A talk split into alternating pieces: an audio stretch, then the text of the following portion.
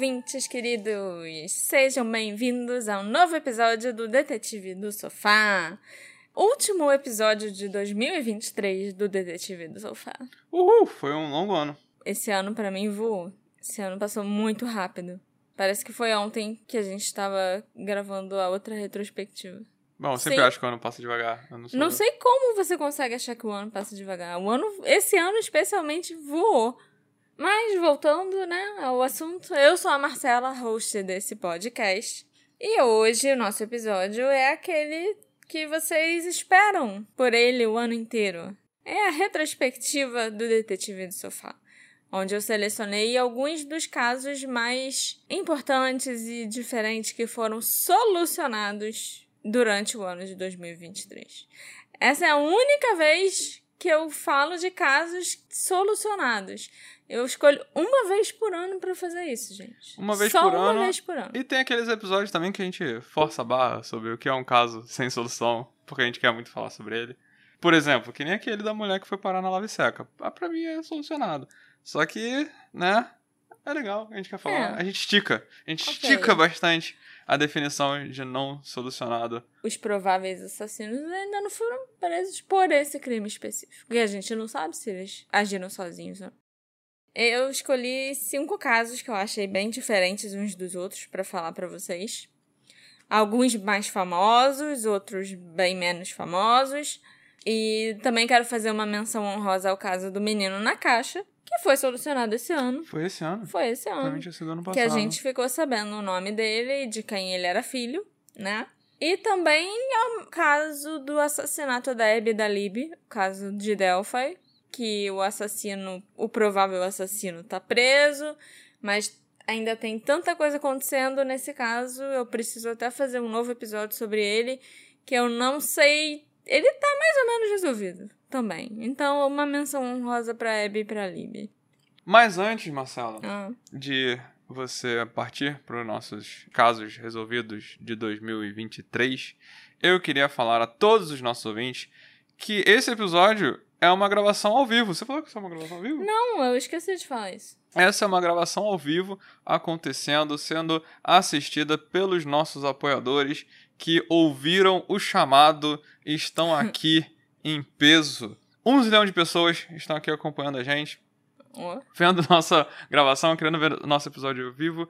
E a gente, como sempre, quer agradecer muito a essas pessoas. Agora, pela última vez no ano, nós queremos agradecer muito aos nossos apoiadores que chegaram aí, fizeram presença e ajudaram muito esse podcast, tanto financeiramente, que inclusive é o principal para se tornar apoiador, mas também estando com a gente no grupo. Quem tá no grupo e faz companhia pra gente Todo e dia. todo dia e manda foto dos seus pets todo dia e manda os seus memes. Isso também, de certo modo, ajuda a gente. É um jeito de apoiar a gente também, porque Sim. é uma coisa que às vezes a gente não tem com o que falar, a gente quer. Tanto a gente quer desabafar, quanto vocês, os apoiadores, querem desabafar no grupo e, e usam. Eu acho muito legal quando essas coisas acontecem.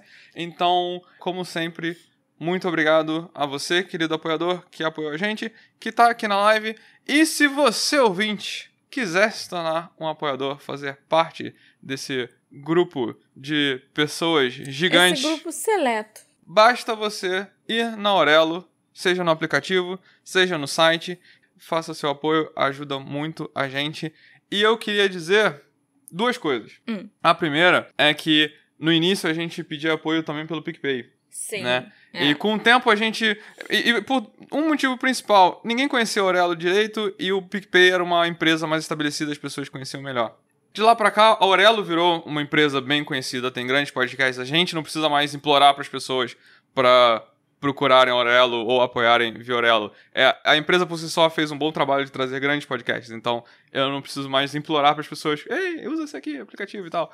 E o PicPay, que tinha entrado antes por ser a plataforma principal, mais conhecida, a gente foi usando cada vez menos, cada vez menos, porque ela também não funcionava direito, cancelava o apoio das pessoas e não avisava, era meio ruinzinho. O PicPay avisou que vai cancelar o serviço de assinatura deles. É. Então, se você ainda é um dos poucos apoiadores que apoia a gente pelo, PicPay, por favor, passe a apoiar a gente pelo Lorelo. Até o dia. Acho que dezembro, eu acho. Não, dia 15 de janeiro é quando o PicPay vai encerrar de vez o serviço de assinatura. Segundo aviso, Marcela, Ah, é que os nossos aí. apoiadores são os prótons do podcast. Eles são a carga positiva, que trazem positividade pra gente. Fazem parte do núcleo desse podcast. uhum. Entendeu? E quem me mandou isso aqui foi a Karina no Instagram. Eu sempre agradeço quando alguém me manda uma ideia. Então, muito obrigado, Karina, por falar isso tão legal sobre os nossos apoiadores. Eu ainda digo mais. Os apoiadores são os prótons que trazem a positividade. Tua cara tá engraçada. Ah, Trazem a positividade. E os casos são os elétrons. Porque trazem a negatividade. Porque eh, são os casos que às vezes deixam a gente pra baixo. Mas ainda bem que a gente tem os nossos apoiadores pra trazer alegria e equilibrar tudo Uhum. pra gente. Entendeu? entendi perfeitamente. Que compõem o átomo do detetive do sofá. Isso, esse negócio aí de próton e elétron, isso aqui é coisa de física? É coisa de de, física. química? Química Ou de também. quê? Os dois. De ciência em geral, né? Eu nunca fui muito boa em ciências. Agora Eu não sim. sabia que prótons eram coisas positivas. e elétrons eram coisas negativas. Então, assim, muito obrigada, Karina, por ter me ensinado um pouco de ciência hoje. E Ok. você também, Alexandre, que seguiu aí o- a dica da. Eu da te entendo, Karina. Ainda bem que eu li a sua mensagem e a Marcela não, porque ia passar direto por ela. Ia. Mas agora sim, eu acho que você pode começar o primeiro Sim. caso resolvido de 2023 que a gente vai abordar na nossa retrospectiva. Tá. Eu sou de humana, gente. Só pra relembrar isso. Eu também. O primeiro caso que eu escolhi contar pra vocês, que foi resolvido agora em 2023, é um caso bem famoso de uma pessoa que foi encontrada, né? Um corpo que foi encontrado e que passou muitos e muitos e muitos e muitos e muitos anos sem ser identificado. É até um caso famoso da Senhora das Dunas, em inglês ela era chamada de The Lady of the Dunes. E agora finalmente a gente sabe quem ela é e a gente sabe principalmente quem a matou.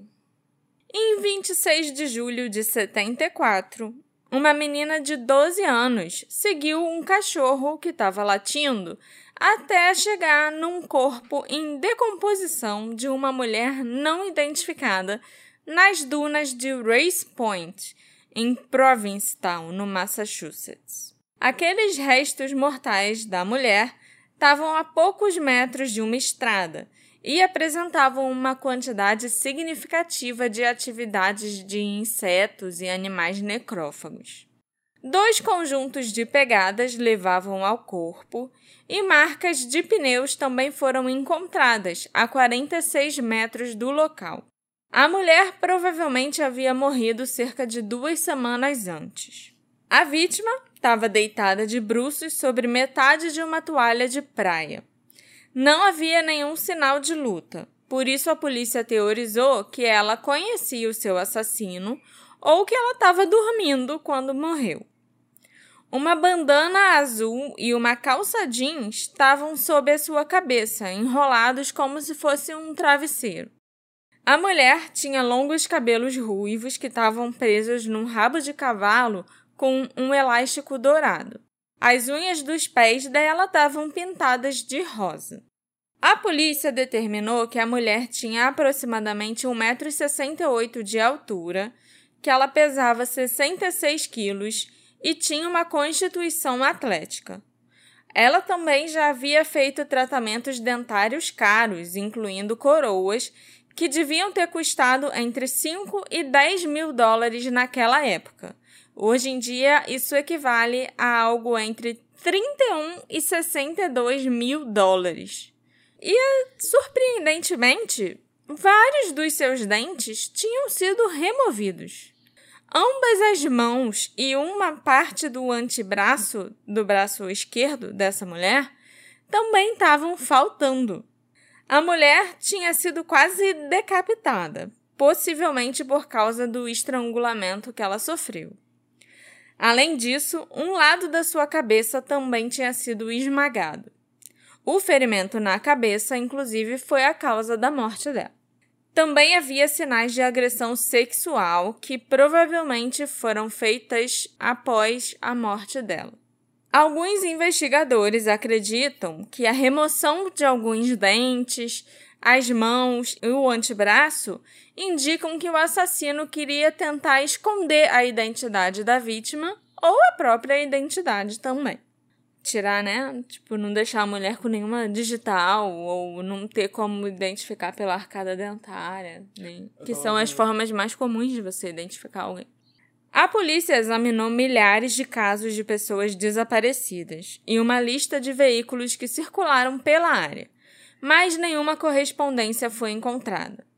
No local, a areia e a toalha de praia não tinham sido mexidos, sugerindo que o corpo possivelmente foi deslocado até aquele local específico pelo assassino. Ou seja, o assassino matou a mulher em outro lugar e só desovou o corpo dela ali.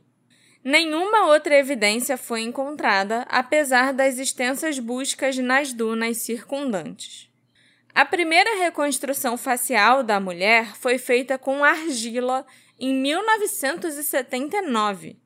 Os seus gestos mortais foram exumados em 1980 para novos exames, mas nenhuma nova pista foi descoberta. Em 87, uma mulher canadense apareceu e disse para um amigo que ela viu seu pai estrangular uma mulher em Massachusetts por volta de 72. A polícia tentou localizar essa mulher, mas não teve sucesso. Uma outra mulher também apareceu e disse para a polícia que a reconstrução da vítima, feita de argila, se parecia com a sua irmã que havia desaparecido em Boston em 74.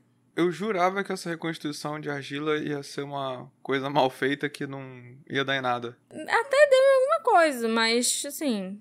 Era essa mulher? Não. Ah, tá. Então continua sem dar nada. né? Surgiram pistas, sim, para seguir, mas. É, se você molda um okay. rosto, vai ser parecido com alguém. Aham. Uhum. O corpo foi exumado novamente em março de 2000 para que testes forenses mais avançados fossem realizados e para que o DNA da mulher fosse coletado.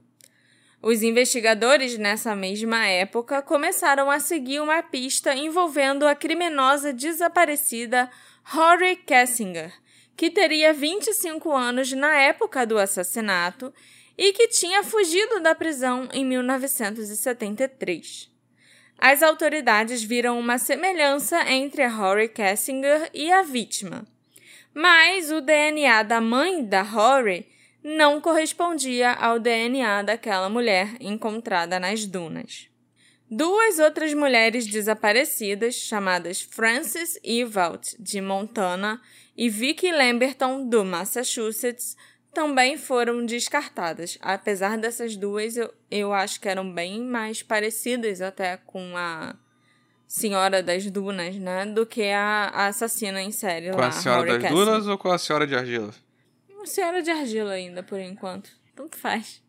Em maio de 2010, foi realizada uma tomografia computadorizada do crânio da mulher que gerou imagens que foram usadas pelo Centro Nacional para Crianças Desaparecidas e Exploradas para que uma nova reconstrução fosse feita, dessa vez em 3D. Né? Aí já se parece bem mais com essas reconstruções que a gente vê hoje em dia, de como uma pessoa estaria, sei lá, daqui a alguns anos ou algo assim.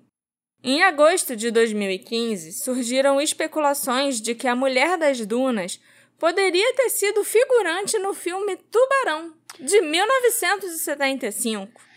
O filme foi filmado em Martha's Vineyard, especificamente na vila de Menemsha, a cerca de 160 quilômetros ao sul de onde o corpo da mulher foi encontrado. E sabe quem foi que fez essa correlação entre o tubarão e a Senhora das Dunas? Foi o Joe Hill, que é filho do autor Stephen King. Isso é muito aleatório. É muito aleatório, mas é muito curioso, né? Porque o Stephen King é um escritor de suspense, terror e tal. Mas o Joe Hill, o filho dele, é um cara completamente fascinado por crimes reais, sabe? Ao contrário do pai que escreve ficção. Ele escreveu algum livro, inclusive, se eu não me engano, falando de crimes reais e tal, coisas assim. E o Joe Hill foi quem chamou a atenção da polícia para essa possível semelhança, né, para esse match depois dele ter lido um livro chamado The Skeleton Crew How Amateur Sleuths Are Solving America's Coldest Cases. Traduzir. Em português, é né, tipo. Como detetives amadores estão solucionando os casos arquivados da América. Enquanto o Joe Hill assistia Tubarão e ele viu aquela cena da praia, né, que a multidão começa a ficar em pânico por causa dos ataques do tubarão e tal, o Joe Hill avistou uma mulher no meio da multidão vestindo uma bandana azul e calça jeans, semelhantes aos dois itens encontrados juntos com o corpo. Vestindo calça jeans, uau. Calça jeans na praia. Embora um dos investigadores tenha se interessado por essa pista, outros a descreveram como apenas uma especulação. E ela acabou não dando em nada. O nosso amigo ali, o Odido, Hum. ele comentou uma coisa que é verdade. Calça jeans na praia nos Estados Unidos não é tão raro assim quanto eu pensei. É, americanos não sabem ir na praia, não. Não, não sabem. Não sabem. Então, Eles realmente. dobram a barra da calça e ficam andando na beira da água como se isso fosse a coisa mais normal do mundo. Em 2022, os gestos mortais da mulher foram enviados para o laboratório Ophron, que é um dos laboratórios mais importantes de genética hoje em dia. A maioria dos casos que são solucionados por causa de DNA e tal, casos antigos, são solucionados por esse laboratório. Das nossas retrospectivas Sim, anteriores. Eu lembro certeza. disso. E a partir desses gestos mortais foi gerado um perfil de DNA, que foi utilizado para identificar parentes distantes e, eventualmente, conseguir identificar a vítima. Então, em 31 de outubro de 2022, o escritório de campo do FBI em Boston anunciou que a vítima tinha sido identificada como Ruth Marie Terry. Nenhum detalhe de possíveis suspeitos foi divulgado na época, nem sobre o motivo pela qual a Ruth estava em Massachusetts no momento do assassinato. O caso passou a ser investigado então como um homicídio pela Polícia Estadual de Massachusetts. Em 2 de novembro de 2022, a Polícia Estadual do Massachusetts anunciou que estava buscando informações sobre o falecido marido da Ruth, um homem chamado Guy Moldavin. Recém-casados em 1974, a Ruth e o Guy partiram em lua de mel naquele verão. Mas o Guy voltou para casa sozinho, contando para a família da esposa que eles tinham brigado e ele nunca mais teve notícias dela. Na verdade, ninguém nunca mais teve notícias dela, né? Não só ele. Os dois tinham se casado em Reno, Nevada, em fevereiro de 74. A Ruth Terry já tinha sido casada várias vezes antes e já tinha usado nomes diferentes meses antes até dela ter sido morta. Ela também era conhecida como Terry Vizina e Terry Shannon, segundo a polícia. Já o marido dela, o Guy Moldavin, era um dono de antiquário de sucesso que também era artista, ator e poeta, de acordo com o seu obituário. Ele morreu em 2002 aos 78 anos em Salinas, na Califórnia. Nascido em Santa Fé, no Novo México, o Guy morou em Connecticut, na Suíça e na Califórnia. Ele, assim como a Ruth, também tinha outros nomes falsos, incluindo Raul Rockwell e Guy Rockwell. As autoridades de Massachusetts descobriram mais tarde que o Guy era procurado em conexão com o desaparecimento de uma das suas várias ex-esposas, a Manzanita Murns, e da sua filha de 18 anos, Dolores Murns, em 1960, na área de Seattle. 14 anos antes da Ruth ter morrido e ser encontrada lá nas dunas, a ex-esposa, uma das ex-esposas do Guy e a filha dela já tinham sido mortas ou desaparecido enquanto era casada com ele. Acredita-se que os corpos mutilados delas duas foram encontrados numa fossa séptica na casa delas logo depois que ele se casou novamente. O Guy foi preso na cidade de Nova York e acusado de ter fugido da cena do crime para não ser interrogado nem nada assim. Isso que tá acontecendo tudo antes da Mulher das Dunas ter sido Isso. identificada. Isso. Tudo antes dela ter entrado na história e casado com ele, Ah, tá. inclusive. Mas o Guy nunca foi acusado pelas mortes da Manzanita e da Dolores, porque na época ainda não existia DNA. Então não tinha como identificar se aqueles restos mortais realmente eram das duas mulheres. E se elas realmente tinham morrido e se o Guy poderia ser o culpado. Ele se divorciou da Manzanita em 26 de julho de 1960, quatro dias depois de ter se casado com uma nova mulher chamada Evelyn Emerson. Ela estava desaparecida, então ninguém se importou com a bigamia dele, entendeu? Uhum. Mais tarde, o Guy ainda foi procurado pela polícia de Seattle por supostamente ter obtido de forma fraudulenta 10 mil dólares da madrasta da Evelyn, dizendo que ele precisava do dinheiro para comprar antiguidades no Canadá. Em 61, ele foi condenado por essas acusações e sentenciado a 15 anos de prisão. Mas um juiz suspendeu a sentença em março de 62, desde que o Guy devolvesse o dinheiro. Se ele tivesse continuado preso, ele ainda estaria preso em 74, nunca teria conhecido a Ruth. E ela talvez tivesse vivido por muito mais tempo.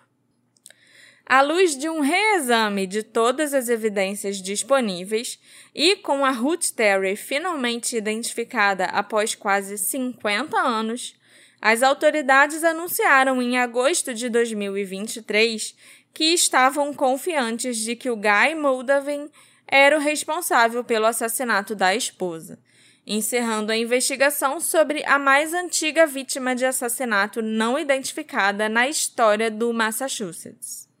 Infelizmente, o Guy já está morto desde 2002, então ele nunca vai pagar por todos os crimes que ele cometeu, né? Seja o assassinato da Ruth ou o assassinato da Manzanita e da Dolores.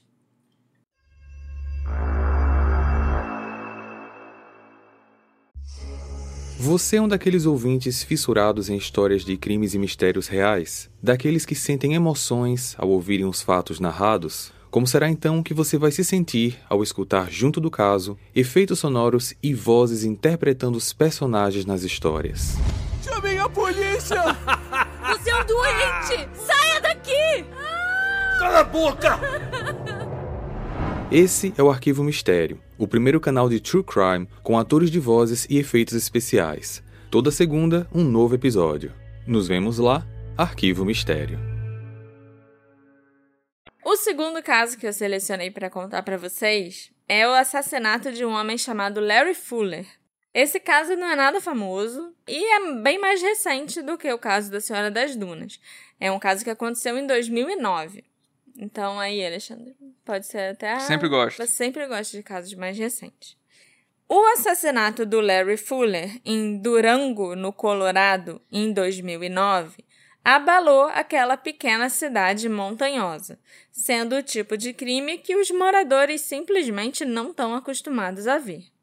Enquanto o Larry voltava para casa depois de uma celebração de Ano Novo no bar local, o Larry, de 49 anos, foi morto a tiros na rua, bem em frente à igreja local. E como o pai e padrasto de quatro filhos não era exatamente o tipo de pessoa que procurava problemas e o crime parecia ser muito aleatório, a polícia teve grandes dificuldades em localizar suspeitos. A companheira do Larry, chamada Paula Silva, disse à polícia na época que ele não havia se envolvido em nenhuma briga de qualquer tipo no bar naquela noite. E a rodada inicial de entrevistas com testemunhas não produziu nenhuma pista. Os dois, o Larry e a Paula, tinham passado a noite juntos comemorando o Ano Novo, e ele decidiu ir para casa andando enquanto a esposa foi embora de carro. A companheira, né? Foi embora de carro. Enquanto ele caminhava para casa, o Larry levou um tiro pelas costas e morreu na hora. Em fevereiro de 2023, o Colorado Bureau of Investigation assumiu o caso, conduzindo novas entrevistas com as pessoas que estavam presentes no bar naquela noite. E dessa vez eles acertaram em cheio. Com base nessas entrevistas, eles identificaram e obtiveram a confissão de um homem chamado David Hendren, de 38 anos. O David foi preso sob suspeita de assassinato em 18 de maio na nação Navarro, no Arizona, e ele foi extraditado para o condado de La Plata. A declaração do mandado de prisão, escrita pelo agente do CBI, o Brandon Ludwig, continha detalhes há muito tempo esperados sobre a morte do Larry Fuller. Porque na época que ele morreu, é lógico que a polícia não falou nada sobre causa da morte, quantos tiros ele levou, nem nada assim, porque é o tipo de coisa que você usa para pegar o assassino se ele deixar alguma coisa escapar, né? Então, com base nesse mandado de prisão, a gente descobriu que o Larry morreu como resultado de um único ferimento de bala no rosto. Não foi nem por trás, como a gente imaginava, sabe? Foi na cara mesmo. Os investigadores encontraram um cartucho de uma 9mm gasto no chão, mas haviam poucas outras evidências. A declaração do mandado de prisão também continha uma narrativa longa e confusa que descreve o motivo do David Hendren para ter cometido esse crime. A maior parte das provas contra ele baseia-se em declarações feitas por uma testemunha, um homem chamado Angel Garcia, um residente de Phoenix que contatou as autoridades em 2013 com informações, há 10 anos atrás. Motivado pela culpa e pelo medo, o Angel disse aos investigadores que ele estava com o David na noite em que o Larry foi morto. Os dois estavam juntos no bar onde o Larry comemorava o ano novo com a companheira, e eles também estavam no bar com o irmão do David, um homem chamado Rostin Hendren. E o Rostin brigou com outro homem no bar.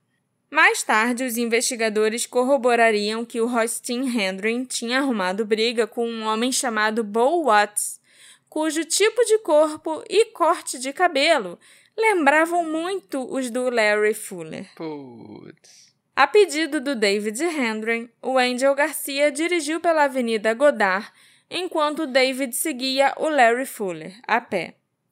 Sem perceber o que estava acontecendo, o Angel observou o David atirar na cabeça do Larry a queima-roupa. O David então pulou na caminhonete do Angel e os dois saíram do local. De acordo com o depoimento do Angel Garcia, a polícia de Ignácio, né, que é o condado onde tudo isso aconteceu, e aos investigadores do CBI, o David jogou a arma para fora do carro em movimento num banco de neve. A declaração não contém qualquer indicação de que os investigadores tenham encontrado a arma do crime. O Angel Garcia escolheu o David Hendren, selecionou né, o David Hendren numa fila policial no momento da sua primeira entrevista lá em 2013, dez anos antes. Depois que o Angel apresentou essa história, a declaração do mandato de prisão do David diz que o caso esfriou mais uma vez e não contém qualquer explicação para essa década que decorreu antes do David finalmente ser preso. Acredita-se que o David Hendren seguiu o Larry Fuller para fora do bar com a impressão de que ele era a pessoa que tinha agredido seu irmão, o Rostin. O tal do Rostin tinha brigado com o Bo Watts dentro do bar, e o Bo e o Larry eram homens muito parecidos. O David provavelmente matou o Larry durante um caso de identidade trocada, né? Ele matou o homem errado, achando que era ele que tinha agredido, arrumado briga com o irmão dele. Uma das enteadas do David Fuller, chamada Mônica Escalante, disse ao Durango Herald que, por mais surreal e aleatório que tenha sido o assassinato do padrasto dela, o Larry, a Mônica ficou muito surpresa que a polícia tenha conseguido levar o assassino à justiça. Ela nunca pensou que eles iam conseguir descobrir quem tinha matado o Larry. Era tipo um sonho se tornando realidade para ela e para os irmãos. Infelizmente, a mãe da Mônica e a companheira do Larry, a Paula Silva, ela faleceu em 2015. Ela nunca se recuperou do choque do que aconteceu naquele ano novo, de 2009 para 2010. E ela entrou em depressão e acabou ficando doente e morreu em 2015, ainda sem saber quem tinha assassinado o companheiro dela. É muito bizarro. Era esse mega mistério. O cara morreu de graça. De graça, assim, tipo, ele não fez nada. E quando se errado. descobre, confundiram ele com outro cara, Aham. sabe? Mas agora eu achei chato, né? Que parecia que era um mistério. Meu Deus, é, demoraram 10 anos pra descobrir quem foi. Mais de 10. Só que eu acho que ficaram 10 anos sentados em cima do negócio, Sim. né? É o que parece, né? Porque o cara foi lá e deu o depoimento dele e apontou pra quem era em 2013. Uhum. E a polícia nunca explicou o que que eles ficaram fazendo nesses 10 anos. Por que que não foram atrás do David logo em 2013, quando o Angel apareceu contando essa história? Pelo menos esse cara deu pra ser preso, né? Ele já não morreu. Não, ele foi preso. Ele foi preso, ele tá preso e aguardando o julgamento. Pra você ver que mesmo quando a polícia acerta, dá pra gente achar coisa pra, Pra criticar, né? criticar, exatamente. O próximo caso, eu acho que é bem conhecido por todo mundo, porque ele é um dos mais recentes. Eu me lembro de quando essa menina desapareceu, a Alicia Navarro. Vocês devem já ter ouvido falar desse nome. Ela desapareceu, se eu não me engano, há quatro anos atrás. E agora ela finalmente foi encontrada. Então foi esse o próximo caso que eu escolhi pra gente falar de caso solucionado em 2023. A Alicia Navarro era uma adolescente que estava desaparecida há quatro anos e foi encontrada com vida após ela própria ir até uma delegacia. A Alicia atualmente está com 18 anos e ela havia sumido de uma pequena cidade no Arizona. Ela foi encontrada, ou se deixou encontrar, né, perto da fronteira com o Canadá. Alicia desapareceu depois de fugir da sua casa em Glendale em 15 de setembro de 2019, quando ela tinha só 14 anos. Em 23 de julho de 2023, a Alicia entrou numa delegacia de polícia em Montana para solicitar que ela fosse retirada da lista de pessoas desaparecidas e assim ela pudesse obter uma carteira de motorista e começar a viver uma vida normal, segundo as autoridades. O José Santiago, que é o porta-voz da polícia de Glendale, disse numa entrevista coletiva em julho que a Alicia chegou na delegacia por vontade própria, né? Pelo menos era o que parecia, né, para eles, e foi extremamente cooperativa com as autoridades locais e federais. Conforme a história se desenvolveu, após o seu reaparecimento, os agentes de segurança dos Estados Unidos localizaram um homem chamado Edmund David, que estava no apartamento em que a Alicia morava. E o mesmo foi levado pela polícia local sob custódia. A adolescente, agora já adulta, né, a Alicia, chorou muito no momento em que viu o Edmund sendo preso. Já dá aí, pra mim, pelo menos, uma vibe de talvez síndrome de Estocolmo. Sabe? Ela Ah, ela tava- chorou de. É, não, lamentando. ela chorou lamentando a prisão dele. Porque pra ela, ele não tinha feito nada de errado. Até hoje ela diz que ele não fez nada de errado. Que ela saiu de casa por vontade própria. Ela deixou um bilhete, tudo isso. Pra mãe dela, falando que tava indo embora e tal, entendeu? Uhum. Ela não tava chorando, tipo, ai, finalmente esse foi cara foi preso. Não, ela tava chorando porque o amigo dela foi preso, Amigo. entendeu? O amigo, o namorado, seja lá o quê. Não, porque meu cérebro autocompletou com, sei lá, chorou de alívio. Não sei. Não, antes fosse. Eu acho que seria mais fácil de entender o caso da Alicia se fosse de alívio. Mas o Edmund, de 36 anos, foi detido, interrogado e depois ele foi liberado. Ele já possuía duas acusações criminais anteriores de abuso de crianças, relacionadas a material encontrado no seu celular, de acordo com um comunicado, né, do gabinete do Procurador-Geral de Montana. Um relatório de pessoas desaparecidas de anos anteriores descreveu a Alicia como autista, mas altamente funcional. Segundo as autoridades, ela ainda está sendo considerada uma vítima. A jovem disse à polícia que ela não foi mantida naquele apartamento contra sua vontade, disse que ela podia entrar e sair livremente e que não tinha se machucado, que ninguém tinha feito nada com ela. A polícia informou também que a Alicia não enfrentará nenhum tipo de acusação criminal. Nenhuma acusação foi feita em relação ao desaparecimento da Alicia, nem uma acusação pro Edmund, o cara de 36 anos que estava com ela. Ela tinha quantos anos mesmo? Quando ela assumiu, ela tinha 14, hoje ela tem 18. Uhum. E as autoridades disseram que essa ainda é uma investigação em andamento. A mãe da Alicia, que se chama Jéssica, postou um vídeo no Facebook logo depois que a polícia confirmou a notícia que a Alicia foi encontrada. Ao saber do bilhete deixado pela adolescente, porque a Alicia foi lá, conversou com os policiais e quando eles se distraíram, ela foi embora da delegacia, deixando um bilhete falando: Ah, eu tenho que sair, tenho que ir embora, mas eu volto depois. E ela realmente voltou no dia seguinte, Uhum. entendeu? Mas quando a mãe dela ficou sabendo do bilhete que a Alicia deixou e que ela saiu da delegacia, ela achou que podia ser um trote ou então que a Alicia nunca mais ia voltar.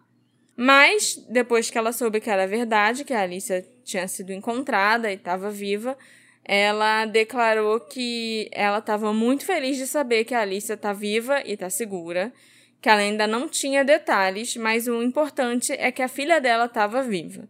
E ela queria muito agradecer à comunidade e à polícia e a todo mundo que ajudou ela a encontrar a Alicia Navarro. Alguns investigadores particulares da família, que tinham sido contratados pela Jéssica, a mãe da menina, afirmaram ao New York Post em 27 de julho que a Alicia havia apenas falado brevemente com a mãe até aquele momento, mas as suas intenções sobre se ela planejava voltar para casa ou não ainda não eram claras. A polícia também não, não falou mais nada sobre esse caso depois, sabe? Ah, é uma investigação em andamento, então eles não vão falar nada. Mas eu acho que mandaram ela de volta para casa. Os policiais mandaram ela de volta para Glendale, no Arizona, para casa dos pais dela, da mãe dela, principalmente. Mas não tenho certeza. Mas foi. Tá. a- mas parece ter sido a força. É, parece que foi tipo, não, é você. Com esse cara você não vai ficar. É, você vai para sua casa porque você tem 18 anos, a maioridade nos Estados Unidos para certas coisas é 21 anos, então assim, eu não sei, depende também de cada estado. E enfim, eu acho que em Montana eles só acharam que a coisa certa a fazer era mandar ela de volta Uhum. pro Arizona. Por enquanto, a gente ainda não tem respostas suficientes, né, sobre que raio que aconteceu com a Alicia, por que, que ela saiu de casa, nem nada parecido. Mas várias hipóteses têm sido levantadas sobre o caso da Alicia Navarro. Em entrevista ao site AZ Family, o Jim Eagleston, um ex-especialista do FBI que passou anos trabalhando com vítimas de tráfico humano, disse que a Alicia pode não saber que ela é uma vítima. Independentemente dela ter sido ou não diagnosticada com autismo, o que impressiona o Jim é que ele viu muitas das vítimas que ele ajudou a encontrar, né, a recuperar quando ele estava trabalhando ainda nesses casos para o FBI. E muitas vezes as vítimas não reconheciam que elas eram vítimas de fato. De tráfico humano. Sabe? É, de tráfico humano ou de abuso ou de qualquer coisa assim. Antigamente isso era chamado de síndrome de Estocolmo. Hoje em dia tem um novo nome que é chamado de vínculo traumático. A vítima estabelece um vínculo com aquela pessoa, ela não percebe que ela foi atraída para uma armadilha, que ela foi manipulada, que ela foi traficada, nem nada desse tipo, entendeu? Eu vi que a síndrome de Estocolmo tinha. Mataram a síndrome de Estocolmo. É. Mas eu não sabia que tinha uma coisa nova no lugar. Sim, é um vínculo traumático. Ok. É um nome mais simples. E com certeza eu acho que a Alicia criou um vínculo com o Edmund. Ela tinha um vínculo muito forte com o Edmund. Tanto que ela chorou vendo ele ser preso. Mas por que, que ela saiu de casa? Será que foi ele que atraiu ela? Porque ela usava muito o computador para ela entrava em bate-papo, sabe? Conversava com pessoas desconhecidas na internet. Uhum. Então, talvez ele tenha atraído ela dessa forma e levou ela embora e ela não Convenceu acha que ela, ela, é. Aham. convenceu ela a ir embora com ele. Uhum. E ela não se acha uma vítima, porque ela acha que foi uma escolha que ela fez, Entendi. mas não foi, né? Ela só tinha 14 anos. Uhum. Esse ex-agente federal, o Jim Eagleston, acredita que a investigação revelará que um crime foi de fato cometido e que alguém pode ter feito a menina passar por experiências angustiantes. Mas eu acho que isso só vai vir à tona com muita terapia para Alicia ao longo dos anos, né? E dificilmente isso vai ser público pra todo mundo. Sim, né? não, Eu acho é. que agora. Agora- Se duvidar, nem a mais a polícia vai fazer muita coisa. Se a polícia fizer, vai ser em relação ao Edmund. Sim, sim. né? Mas a Alicia agora, ela tá segura, ela tá com a mãe dela, provavelmente. A gente não, eu não acho que a gente vai saber mais a respeito dela, entendeu? De hoje em diante, de agora em diante. O tenente da polícia de Glendale, o Scott Waite, o principal investigador desse caso, declarou que ele estava investigando todos os cenários possíveis que poderiam ter levado ao desaparecimento da Alicia, incluindo um sequestro. Por mais que gostássemos de dizer que esse é o fim, nós sabemos que esse é apenas o começo de onde essa investigação irá, ressaltou o Scott. O Scott acredita que a Alicia foi traficada e ele vai fazer tudo o que for possível para botar o Edmund na prisão Interessante. por esse crime, além das outras acusações que ele tem, né? De também de abusos contra menores. Porque ele já tinha duas acusações antes da Alicia desaparecer. Uhum. Mas eu fiquei bem feliz da Alicia Navarro ter sido encontrada, porque eu me lembro quando ela desapareceu. Eu me lembro que, tipo, nossa, eu fiquei arrasada. A mãe dela tava arrasada, ela tinha deixado aquele bilhete. E ela era muito funcional, mas ela era autista, então eu, eu não sei, talvez eu acho que por ela ser autista, ela tinha uma inocência maior do que as outras garotas de 14 anos. E talvez ela tenha sido uma presa mais fácil. Mas eu fiquei na época muito muito triste quando ela desapareceu e eu não achei que esse caso ia ser resolvido.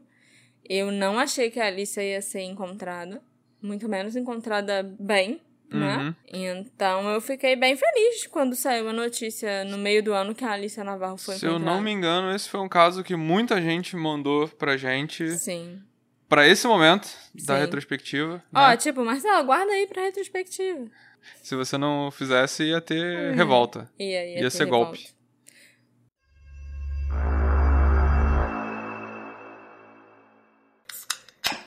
Que tal um drinkzinho hoje? O Drink com Crime é um podcast semanal que conta casos de crimes reais, sempre acompanhado de bons drinks. Temos uma coletânea de casos selecionados pelas nossas sommeliers de True Crime. E toda terça-feira tem um episódio novo para vocês. Estamos em todas as plataformas de podcast. Venha apreciar os melhores casos e bons drinks com a gente. O quarto caso, ele não é nada famoso. Inclusive, eu só descobri ele enquanto eu pesquisava casos para contar na retrospectiva. Mas eu achei um caso muito curioso, por vários motivos. É o caso da Preble Penny Jane Doe. Mais uma mulher que foi encontrada, o corpo, né, de uma mulher que foi encontrada e que não foi identificada. Em Preble Penny. A desconhecida, né, sei lá, de Preble Penny. Indigente. A indigente, pois é. Em 25 de maio de 68, um grupo de crianças se deparou com os restos mortais de uma mulher não identificada em avançado estado de decomposição. Os restos mortais tinham sido perturbados por uma enchente naquele local, naquela região, e acredita-se que eles tenham sido previamente enterrados numa cova rasa. A mulher, que passou a ser chamada de Preble Penny Jane Doe, tinha entre 30 e 50 anos de idade, tinha uma altura estimada de 1,60m a 1,70m e pesava cerca de 58 a 63 quilos. Foi determinado pelo legista no momento da descoberta do corpo que a Jane Doe poderia ter sofrido complicações se ela tivesse dado à luz ou possivelmente estivesse grávida quando morreu. nenhum item pessoal ou peça de roupa foi encontrado com os restos mortais. Em 2018, um detetive chamado Adam Turner, de Shelby, Ohio, encontrou esse caso, né, daquela mulher não identificada, enquanto ele explorava possíveis restos mortais que pudessem pertencer a uma mulher desaparecida chamada Mary Jane Van Gilder, uma mulher de 33 anos que está desaparecida desde 1945. Então ele estava investigando o caso dessa Mary Jane e ele começou a procurar Indigente. Jane Does indigentes que pudessem ser compatíveis com a Mary Jane. E aí ele encontrou esse caso dessa mulher, Preble Penny. da Preble Penny. No final de agosto de 2019, os restos mortais da Preble Penny Jane Doe foram exumados para novos testes. O crânio dela não tinha sido enterrado junto com os restos mortais e tinha sido guardado em segurança pelos legistas originais. Em janeiro de 2021, a Redgrave Research Forensic Services anunciou seu envolvimento no caso depois que as autoridades policiais solicitaram seus serviços.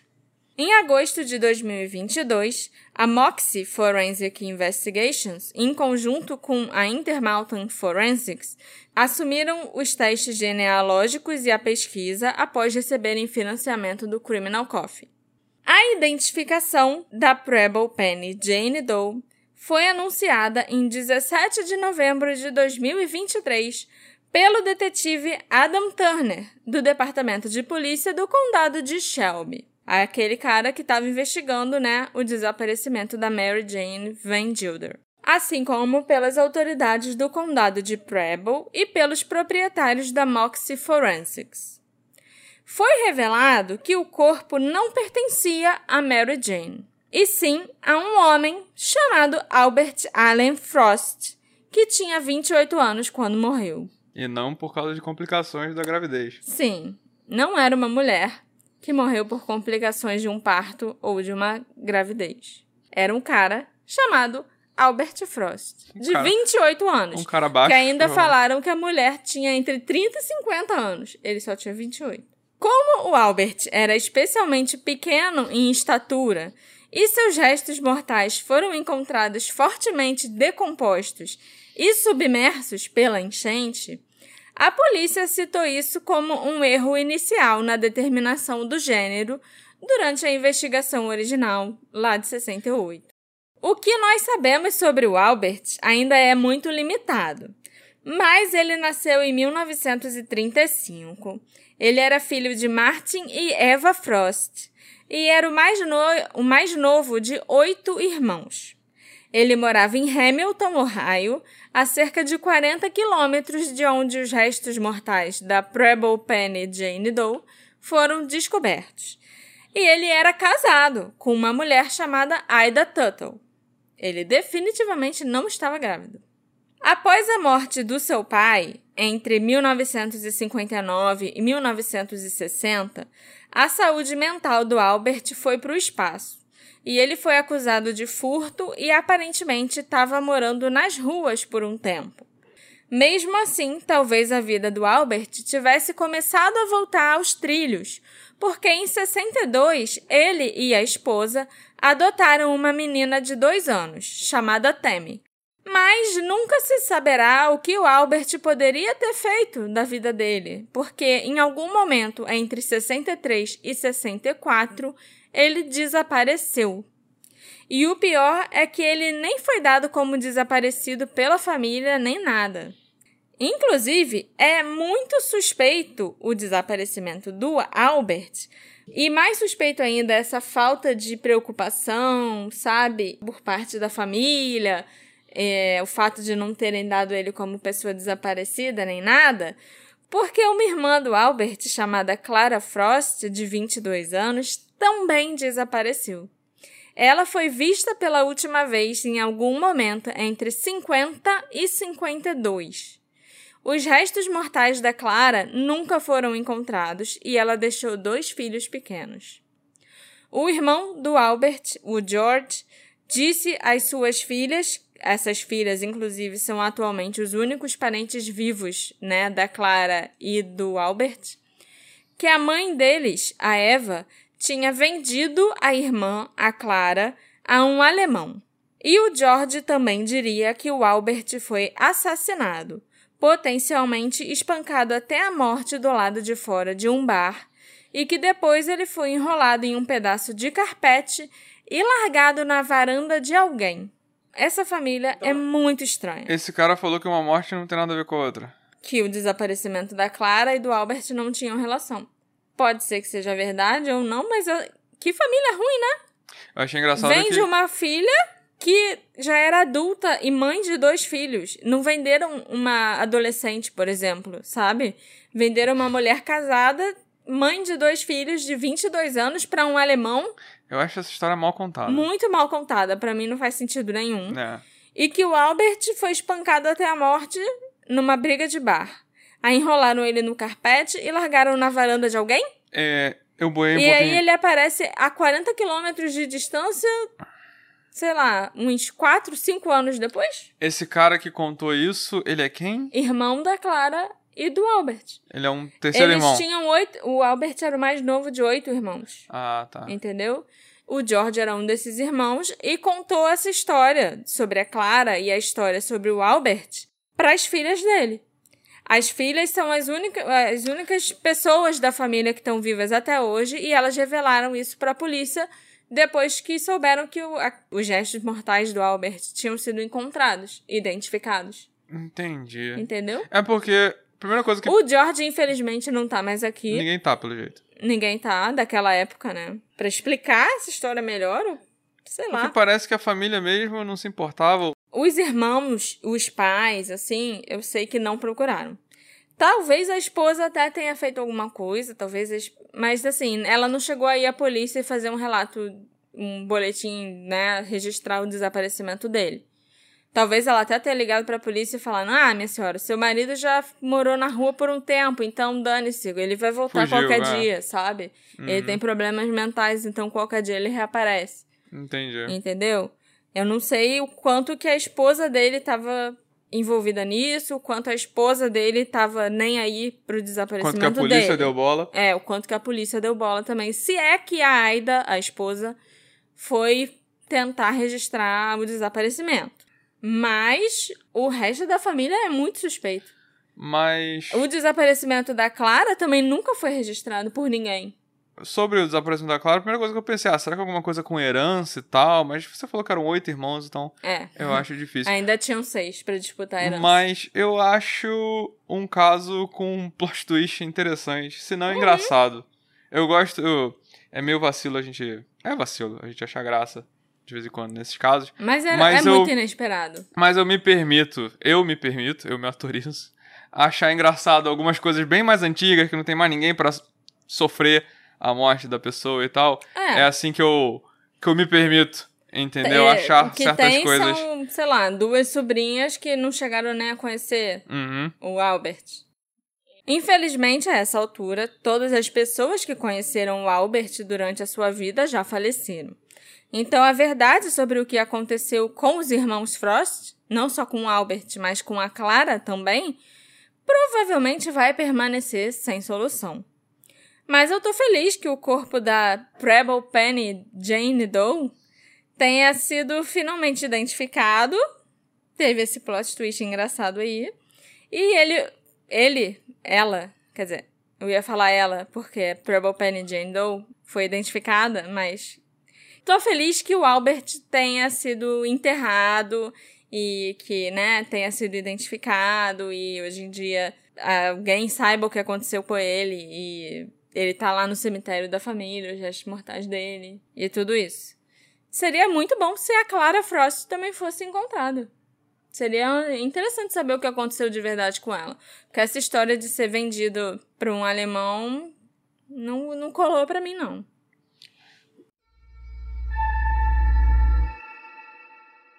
O último caso não tem plot twist engraçado. Tem sim um pequeno plot twist, eu acho, né? Principalmente pra família da pessoa. Mas é um caso feliz. Um caso que eu achei bom pra gente encerrar essa retrospectiva. Uma mulher de Pittsburgh que desapareceu há mais de 30 anos num caso que deixou as autoridades perplexas e que mais tarde, inclusive, a declararam legalmente morta, foi encontrada vivendo num lar de idosos em Porto Rico. Uhul! Se foi se aposentar. Foi se aposentar com 50 anos, mas ok, né? A Patrícia Copta deixou para trás o marido e os irmãos e vagou pelo norte do Porto Rico por um tempo antes de ser considerada uma pessoa necessitada e ser enviada para uma casa de repouso em 1999, de acordo com detalhes anunciados numa coletiva na cidade de Ross Township, onde ela morava quando desapareceu. A Patrícia, que já foi conhecida como pregadora de rua em sua cidade natal, inicialmente manteve o seu passado em segredo quando ela estava em Porto Rico. Mas ela começou a divulgar pequenos detalhes sobre o seu passado à medida que sofria progressivamente de demência. Eu acho que assim, logo que ela chegou lá, ela não queria falar nada para ninguém sobre o passado dela para ela não ser identificada. Mas a demência foi chegando, foi avançando e com isso as pessoas vão falando. Vão falando sobre a juventude, vão falando sobre antigamente, vão falando sobre, sabe? Várias coisas até sem perceber e tal. E aqueles que a conheciam em Porto Rico, principalmente os médicos lá, os enfermeiros, as pessoas que trabalhavam na casa de repouso, finalmente fizeram a conexão e contataram a polícia de Ross Township. À medida que ela perguntava e falava mais, a Patrícia compartilhou detalhes suficientes sobre a sua identidade para que os funcionários da casa de repouso pudessem conectar pontos suficientes e contatar a polícia daquela cidade. No ano passado, em 2022, uma assistente social da casa alertou as autoridades sobre a mulher, agora com 83 anos, e um teste de DNA confirmou a sua identidade. O seu marido, o Bob Copta, e a sua irmã sobrevivente, Gloria Smith, forneceram detalhes da vida da Patrícia na entrevista coletiva que eles deram em entrevistas por telefone. A Patrícia tinha o apelido de O Pardal na pequena cidade, por causa da sua constituição frágil e ela frequentemente circulava por estacionamentos e estradas movimentadas na comunidade predominantemente residencial, que tinha cerca de 31 mil habitantes ao norte de Pittsburgh, e ela alertava os transeuntes e motoristas sobre o fim do mundo. Ela era uma daquelas pessoas que ficava com uma plaquinha lá de papelão é. falando que o fim do mundo tá chegando. Você entendeu? falou pregadora de rua, eu achei que ela era uma pastora. Ela era só Não. uma ela era uma pregadora do fim do mundo, não era uma Hum. pregadora de. Era uma pregadora de Jesus está voltando, o mundo vai acabar. Entendeu? Ok. A família disse que ela sofria de problemas de saúde mental e temia ser institucionalizada. Talvez por isso ela tenha fugido de casa. Ela sempre ficava em Pittsburgh, né, com as plaquinhas dela e pregando onde as coisas aconteciam. Quando tinha um jogo de beisebol, um show, alguma coisa, algum evento grande na cidade, ela sempre estava na porta pregando sobre o fim do mundo, segundo o marido dela, o Bob. Em que ano que era isso? Anos, início dos anos 90. É, tá demorando aí. Mas antes dela começar com essa mania de ficar pregando sobre o fim do mundo, a Patrícia era uma aluna nota 10, nota A, né? Que eles falam lá nos Estados Unidos, que se tornou modelo e instrutora de dança. Depois de terminar o ensino médio, ela trabalhou ainda com finanças numa empresa de vidros laminados em Pittsburgh e ela participava de eventos de dança de salão semanalmente, segundo a sua família. Ela costumava passar férias em Porto Rico com os amigos antes de se casar. A Patrícia simplesmente amava o oceano, a praia e o clima quente. A irmã dela, a Gloria Smith, disse que a Patrícia largou o emprego nessa empresa de vidro depois de 10 anos por causa de enxaquecas, que os médicos atribuíram ao estresse. A Patrícia então conseguiu um emprego como operadora de elevador, né? De. Como é que é o nome? Ascensorista. Ascensorista, isso. No Instituto de Arte de Pittsburgh. E foi então que os familiares notaram uma mudança na Patrícia. Ela começou a falar que tinha visto anjos ali, no Instituto de Arte. No elevador do Instituto de Arte. Exatamente. Pouco depois, a Patrícia começou a pregar sobre o fim do mundo. Ela foi alertada pelos anjos, né, que o fim do mundo estava chegando e começou a espalhar a mensagem.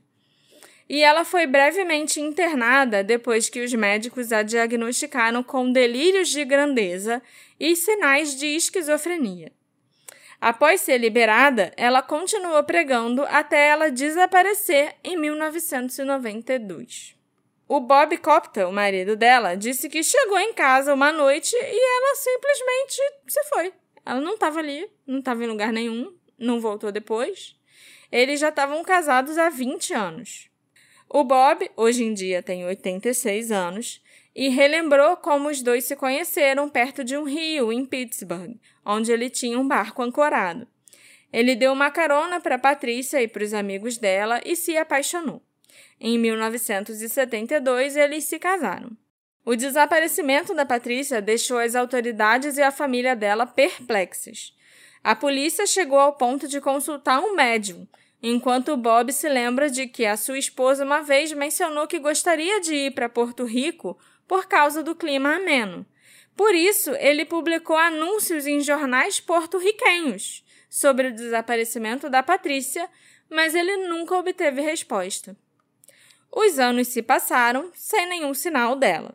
E ninguém também sabe o que, que ela ficou fazendo entre 92, quando ela desapareceu de casa, e 99, quando ela finalmente foi Deu entrada declarada lá. como ah, uma pessoa necessitada e foi levada para esse asilo Em em, Porto Porto Rico, né? Foram sete anos aí que ela provavelmente já estava em Porto Rico, mas a gente não sabe fazendo o quê ou o que, que tinha acontecido com ela. Os anos se passaram e a família não tinha nenhum sinal da Patrícia. Então, o Bob obteve uma declaração de óbito cerca de sete anos após o desaparecimento da esposa. Ele passou por muita coisa, segundo o próprio Bob, que era um motorista de caminhão aposentado. E toda vez que a polícia encontrava um corpo na região ou em algum lugar próximo, até pelo estado e tal, ele se perguntava: será que é a Patrícia? Será que a gente finalmente vai descobrir o que aconteceu com ela? E ao mesmo tempo ele sentia medo de ser a Patrícia porque ele não queria confirmar que a esposa realmente tinha morrido. Enquanto isso, a Patrícia aparentemente estava vagando pelas cidades de Naranjito, Coroçao e Toa Alta, no norte da ilha de Porto Rico, localizadas a sudoeste da capital, San Juan. Quando ela foi acolhida pela primeira vez na casa de repouso, ela deu a entender que tinha chegado a Porto Rico através de um navio de cruzeiro vindo da Europa. A mulher realmente não queria ser identificada, né?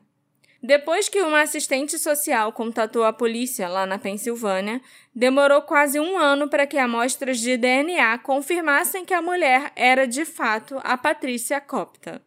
É uma coisa triste, mas é um alívio para minha mente, disse o Bob. Quando a sua esposa desaparece, você é o principal suspeito, né? O Bob nunca se casou novamente e disse que não planeja visitar a Patrícia e que agora está tentando esquecer o passado, embora esteja feliz em saber que ela está viva e que ela está sendo bem cuidada durante todos esses anos. Já a irmã dela, Gloria Smith, por outro lado, quer ir até Porto Rico ver a irmã mais velha. Ela diz que não consegue falar com a Patrícia pelo telefone porque a Patrícia não consegue manter uma conversa devido à sua demência. Quer ela me reconheça ou não, eu ainda quero vê-la, dar um abraço e dizer que a amo, disse a Glória, que passou todos esses anos achando que a irmã tinha morrido. Tá aí um caso com um final feliz, né? Hum, Dentro do possível, né? Ah, eu acho que um final feliz, sim. A É. família agora sabe que ela tá bem, que ela tá viva. Ela não teve filhos. Ela nunca. Não, ela nunca teve filhos. E ela tava sendo bem cuidada na casa de repouso e tal. Mas é triste pensar que a mulher deve ter fugido, deve ter se mandado de casa só por medo de ser internada em uma instituição psiquiátrica. Porque ela passou alguns dias lá e achou tão horrível que ela preferiu desaparecer do que correr risco de disso acontecer novamente. Eu né? acho engraçado que é mais um caso de uma pessoa desaparecida que eu imagino que. Meu Deus, foi o marido? Quem foi? O que aconteceu com ela? E que ela só saiu andando e ninguém faz ideia do que fazer, como resolver. Uhum. É um caso que podia estar aqui, como, meu Deus, o que aconteceu com a Patrícia? Sim, Sabe? E a mulher só saiu andando. Isso lembra e alguém? foi embora. É. Ele né? mesmo. Sinto um pouquinho de pena do marido, porque era uma cidade pequena que eles moravam, de 30 mil habitantes. Se duvidar, a cidade toda devia achar que foi ele que matou a mulher. Ele não ter casado de novo corpo. pode não ter sido por escolha própria. É, também, né? Pode ter sido porque ninguém queria casar com alguém que provavelmente matou a mulher. Aham. Eu não ia querer, então, né? Encerramos? Encerramos com o caso da Patrícia, que tá lá em Porto Rico. Talvez até onde o Brian tenha ido também. Ele gostava de. O Brian Schaefer gostava muito de Porto Rico. Ele já tinha ido para Porto Rico. Quero agradecer muito aos nossos apoiadores, né? Que tiveram com a gente ao longo desse ano todo. Todo mundo que faz parte lá do nosso grupo no Telegram, que alegra os meus dias e que manda foto dos pets. Eu estou sinceramente pensando em adotar um cachorro, gente. E aí eu também vou ter fotos do meu cachorro para mostrar para vocês ano que vem, quem sabe. E eu quero agradecer também todo mundo que está aqui, que acompanhou essa gravação pelo YouTube, que ficou comentando os casos e comentando o nosso gorrinho de Papai Noel e durante essas duas horas quase de gravação. Então, muito obrigada por vocês apoiarem e escutarem o Detetive do Sofá. É só por causa de vocês que a gente ainda tá aqui, que eu ainda estou aqui firme e forte, fazendo um episódio por semana. Então, Muito obrigado a você, ouvinte, que está ouvindo isso na data da publicação, não pôde Sim. estar com a gente ao vivo aqui. Muito obrigado também. É, o nosso podcast, obviamente, a gente agradece muito, mas não seria nada se você não estivesse ouvindo a gente aí. com certeza. Foi um ano, pra mim foi longo, pra Marcela não foi longo, Pra mim mas foi muito rápido, muito de curto. qualquer jeito, foi muito importante que vocês estiveram aqui ouvindo a gente, porque tem que ter alguém pra ver os malucos falarem, entendeu? Então, muito obrigado por estarem aqui acompanhando a gente esse ano todo. É, E vou falar outra coisa que, sei lá, eu lembrei de falar agora rapidinho, te interrompendo. Foi um ano que passou muito rápido, mas ao mesmo tempo foi um ano bem ruim pra mim, sabe? Não bota isso no episódio, tá? Tô falando só pra, pra quem tá assistindo, pros apoiadores que estão assistindo.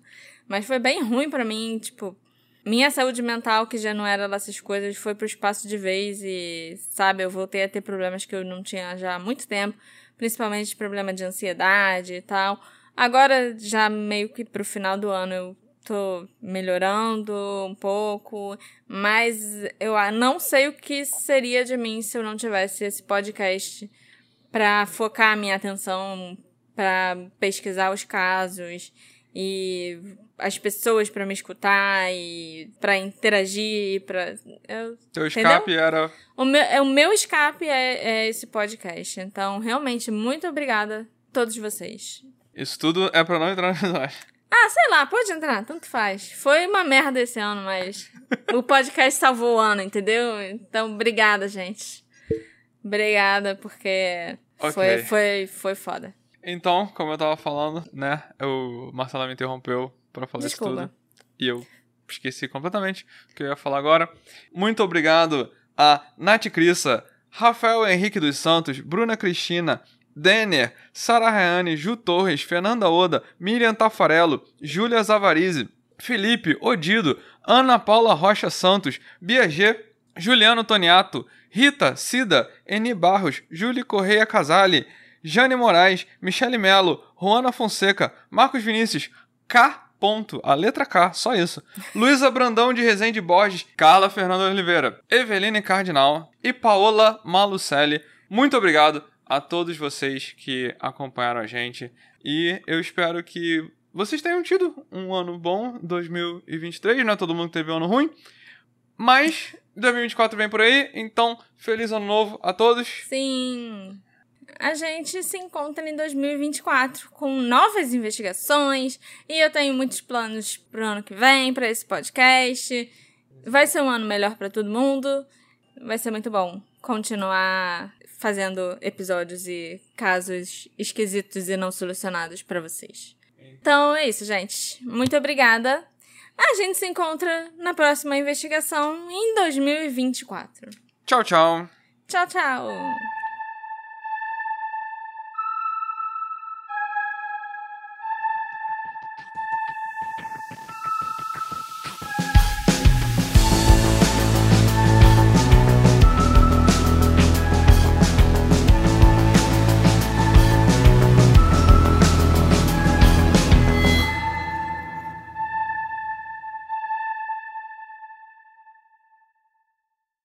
Oi, pessoas, tudo bom? Meu nome é Gisele, host do podcast Sob Investigação, um podcast para quem sabe que a realidade é pior que a ficção. A cada temporada são 20 novos casos nacionais e casos extras. Se você gosta de crimes brasileiros, te espero lá. Beijos!